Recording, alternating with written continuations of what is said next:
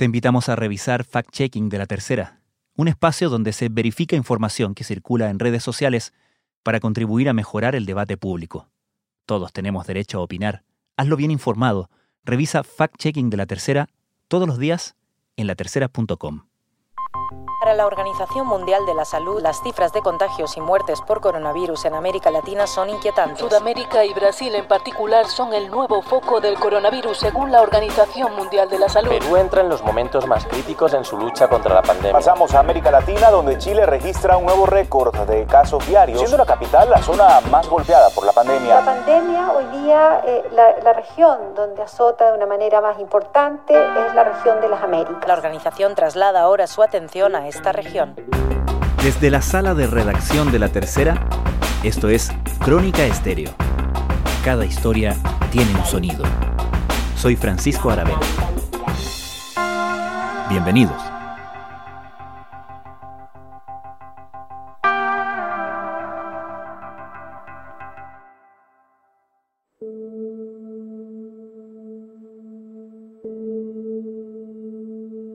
En Europa los casos siguen, pero el franco declive ha permitido que varios países comiencen a volver gradualmente a abrir sus economías.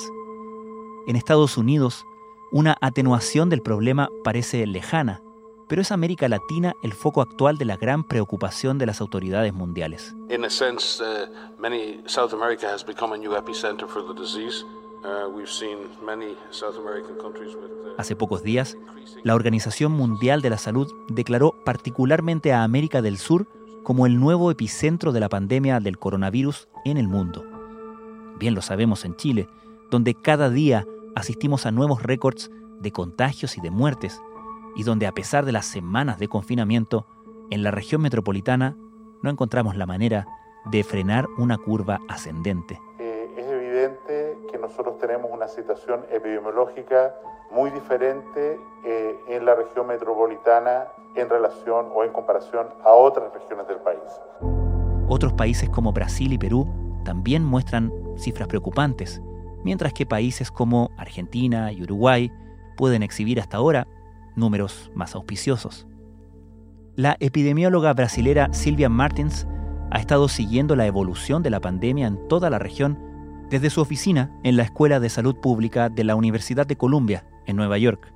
Desde allá, comparte su diagnóstico con Crónica Estéreo.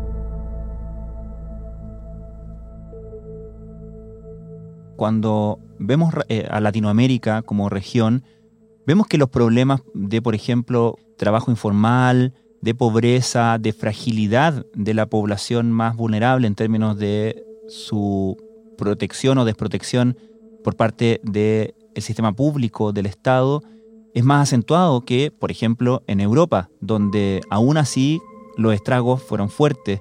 ¿Cómo cree usted que se ha lidiado con esa tensión en general en, en Latinoamérica? Es, es, es, muy complicado, es muy complicado y es distinto porque, mm. claro, los países tienen características distintas y tienen muchas personas en situaciones de vulnerabilidad social y también no tiene una red de soporte social tan grande cuanto varios países de Europa. Sudamérica se convirtió en un nuevo epicentro de la enfermedad, donde se ha visto un aumento en el número de casos. Para la Organización Mundial de la Salud, las cifras de contagios y muertes por coronavirus en América Latina son inquietantes. Todos los gobiernos de una manera o de otra tienen que intentar aumentar la red de protección social y la sociedad civil también tiene que de alguna manera ayudar porque si no, lo que pasa es que la clase media y los más ricos van sí poder quedarse en casa y los más vulnerables no. Que también es muy parecido con lo que ha pasado en Nueva York. Nosotros sabemos que la mayoría de los casos son en las áreas más vulnerables, la mayoría de la muerte también, en los barrios donde, donde la gente tenía que salir mucho más do que la gente sin vulnerabilidad. Hambre. Este es un tema terriblemente preocupante, sobre todo para nuestra región, para Latinoamérica. Hay filas, hay filas de personas que están esperando les entreguen comida, en todos lados. Esto es una consecuencia que no puede pasar desapercibida, de la que también debemos hablar junto con el COVID-19, porque es precisamente un efecto causado por el COVID-19. Y no le voy a decir ni siquiera efecto secundario, porque no, no tiene nada de secundario. Es un efecto gravísimo. La hambruna, porque tiene que ver con todo, ¿no? La economía, el trabajo, el desempleo, en fin. Ya vemos que Brasil es eh, el tercer país con más contagios del mundo y obviamente ha sido notorio la postura que ha tenido el presidente brasileño eh, Jair Bolsonaro. ¿Usted cree que Brasil está en cierto sentido condenado a seguir escalando en estos números malos si es que no hay un cambio de conducta y de las decisiones que está tomando el presidente? Lo que pasa es que Brasil, por, también por ser una república federativa, tiene medidas que son muy distintas por estado. Entonces, para mí el peor problema del Brasil es que el gobierno federal tiene una conducta que es diferente de la conducta de los gobernadores y de los alcaldes. Entonces la persona recibe mensajes que son descoordinados. Los entierros se suceden a un ritmo frenético, sin familiares ni ceremonias. Brasil vive además días de tensiones políticas debido a las diferencias entre los gobernadores favorables a las medidas de confinamiento y el presidente Jair Bolsonaro, a quien le preocupa más el impacto económico de la pandemia es complicado. En cuanto el país o algunas áreas o las áreas más afectadas del país no adoptar un, distanciamiento social más riguroso, esto va a continuar por un buen tiempo. Entonces es el, peor de los, de dos mundos, porque es un distanciamiento social, pero no perfecto o no casi perfecto. Por otro lado, ¿cómo podemos explicar lo que ha sucedido en Perú? que fue el primer país en decretar confinamientos eh, obligados, que pareció ser muy enérgico en las primeras acciones, y sin embargo Hoy tiene una cantidad mayor de 100.000 contagiados, tiene más de 3.000 muertos. Em, sus cifras son realmente, realmente preocupantes. Algunos hablan de la paradoja peruana. Sí, Perú me parece que ha, tomado actitudes correctas en principio, pero uh, yo pregunto si la población está de fato siguiendo. Mm. Esta es la realidad de buena parte del millón trescientas mil personas que viven en la pobreza en la ciudad de Lima. Ambulantes, gente que va parada y poca higiene. Es lo que muestra este video grabado por un ciudadano de Lima que evidencia cómo es el transporte en nuestra ciudad en pleno estado de emergencia. Y encontramos que el metro de distancia para algunos es una ilusión. Acá estamos muy juntos, ¿no les parece? Para mí la única explicación es que la gente no está siguiendo el confinamiento. Ahí volvemos a la cuestión de la vulnerabilidad. Eh, puede ser que la gente de las clases sociales más altas esté en casa y la gente más vulnerable que tiene que salir para ganar plata, para tener algo para la familia, para comer y que probablemente no están haciendo el distanciamiento adecuado.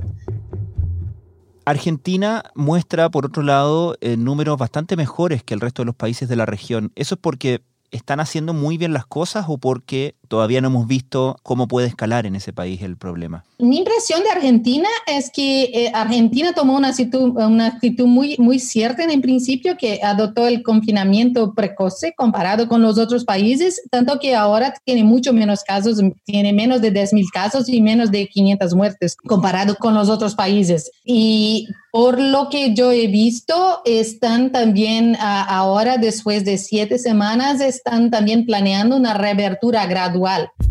La, verdad es que tenemos el récord de cuarentena del mundo. ¿Ah, con la nueva extensión, cuando vos mirás los países a nivel internacional, el país que más cuarentena, más tiempo de cuarentena tuvo, inclusive superando a, China, es la Argentina. Entonces, ah. unas medidas que al principio eran muy buenas, que tienen que ver con lo sanitario y con prevenir y demás, hoy te llevan a una situación que que mucha gente muy preocupada. Eh, pensé que el último dato de, empresas pequeñas y medianas de nuestro país dice que al menos 63.000 empresas dicen que van a cerrar en los próximos dos meses porque no les da, sí, sobre un universo de 600.000.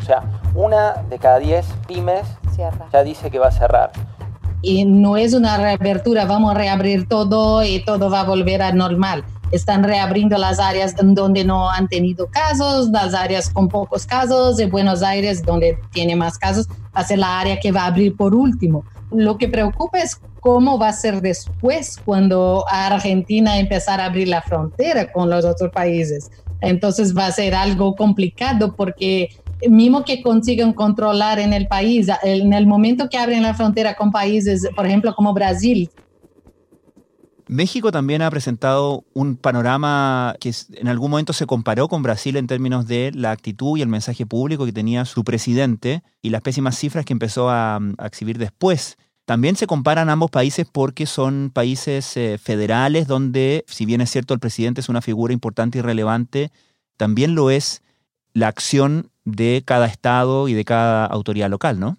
Sí, sí, sí. Claro, eh, y sí, en, México el presidente antes tenía una actitud muy parecida con la del presidente de, Brasil, en que decía que no iba a ser un problema, que la gente podía seguir haciendo contacto físico, pero luego después, en fin de marzo, eh, empezó a encorajar la gente a quedarse en casa y en la mitad de abril también estaba enfatizando la necesidad de distanciamiento social. Y mientras decenas de países han prohibido todo tipo de reuniones, AMLO prohibió solo aquellas que superan las 100 personas. Pero también eh, en México no han testado mucha gente y recientemente hay algunos expertos que han llamado la atención que probablemente el número de casos y de muertes que el gobierno reporta son, están subestimados, no que las muertes no estén subestimadas en casi todo el mundo, que están, es algo que hay mucha gente ahora intentando hacer estimativas y, y escribiendo sobre esto, pero hace unas semanas apuntaron que hay una discrepancia entre casos reales, mismo casos graves y muertes. Entonces puede ser que la situación no esté tan controlada cuanto el gobierno dice. Y el gobierno prevía que el pico sería eh, por vuelta de 8 de mayo y están intentando planear eh, una reapertura gradual, pero también como en Argentina, la reapertura va a empezar por los estados donde han tenido menos casos. Las cortinas volverán a abrir, pero solo en algunos municipios del país. El regreso a la nueva normalidad arranca este lunes. La capital de México, Ciudad de México, que tiene más o menos 30% de los casos confirmados, el plano es para que empiece a reabrir solo después de 15 de junio y no antes. Tenemos que aprender a vivir con el coronavirus entre nosotros y por tanto tenemos que aprender a cuidar nuestra salud, pero también aprender a satisfacer las otras necesidades y atender las múltiples exigencias de nuestras vidas. Ese es el objetivo central del plan Retorno Seguro hacia una nueva normalidad. Mi impresión de Chile es que Chile tomó algunas medidas cercanas en principio, pero me parece que relajó las medidas muy temprano. Entonces, lo que la mayoría de los expertos dicen es que solo puedes empezar a relajar las medidas cuando una determinada ciudad o región tiene por lo menos 14 días de disminución del número de casos. Y me parece que por lo menos en las comunas de Santiago se empezó a intentar reabrirlas antes de que esto se pasase. Para terminar, doctora, quería preguntarle, desde el punto de vista de su especialidad, de la epidemiología, ¿cuánto cree usted que un evento como este que estamos viviendo cambie el escenario de las cosas? Como un evento como este cambia, cambia todo, cambia todo. Un evento como este pone los epidemiólogos, principalmente los epidemiólogos de doenças infecciosas, en evidencias y, muestra lo cuánto los trabajos de, de los epidemiólogos son importantes. Alemania lanza la primera campaña masiva de análisis de anticuerpos de toda Europa. Tras frenar la curva de contagios y el número de víctimas mortales, el objetivo es saber cuántas personas están inmunizadas tras haber pasado la enfermedad, una medida fundamental para evitar un rebrote de casos. Yo pienso que muestra lo cuánto los investigadores tienen que hablar más con la población y pasar el mensaje correcto para la población, para que la población, no, por, por ejemplo, no esté solamente siguiendo noticias falsas o fake news. Entonces, esto que yo he notado ahora con la pandemia, que en muchos casos me parece que las personas, tal vez por tener un pensamiento mágico, prefieren creer en noticias que no tienen ningún embasamiento científico, do que escuchar epidemiólogos, médicos y médicos infectologistas. Entonces, yo pienso que va a cambiar la manera que muchos de nosotros intentamos hablar con la población general y la prensa para pasar la, mejor mensaje para la, la seguridad de toda la población.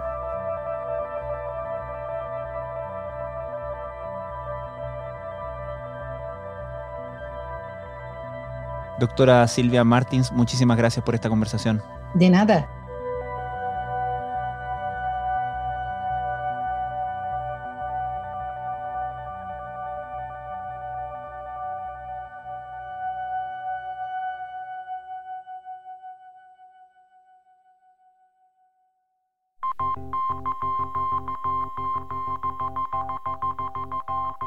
Crónica Estéreo es un podcast de la tercera. La producción es de Rodrigo Álvarez y Melisa Morales. Y la edición de quien les habla, Francisco Aravena. La postproducción de audio es de Michel Poblete. Nuestro tema principal es Hawaiian Silky de Sola Rosa, gentileza de Way Up Records. Nos encontramos pronto en una nueva edición de Crónica Estéreo. Les recordamos que todos nuestros episodios están disponibles en latercera.com slash podcast, así como en Spotify, Apple Podcasts, Google Podcasts y donde sea que escuchen sus podcasts.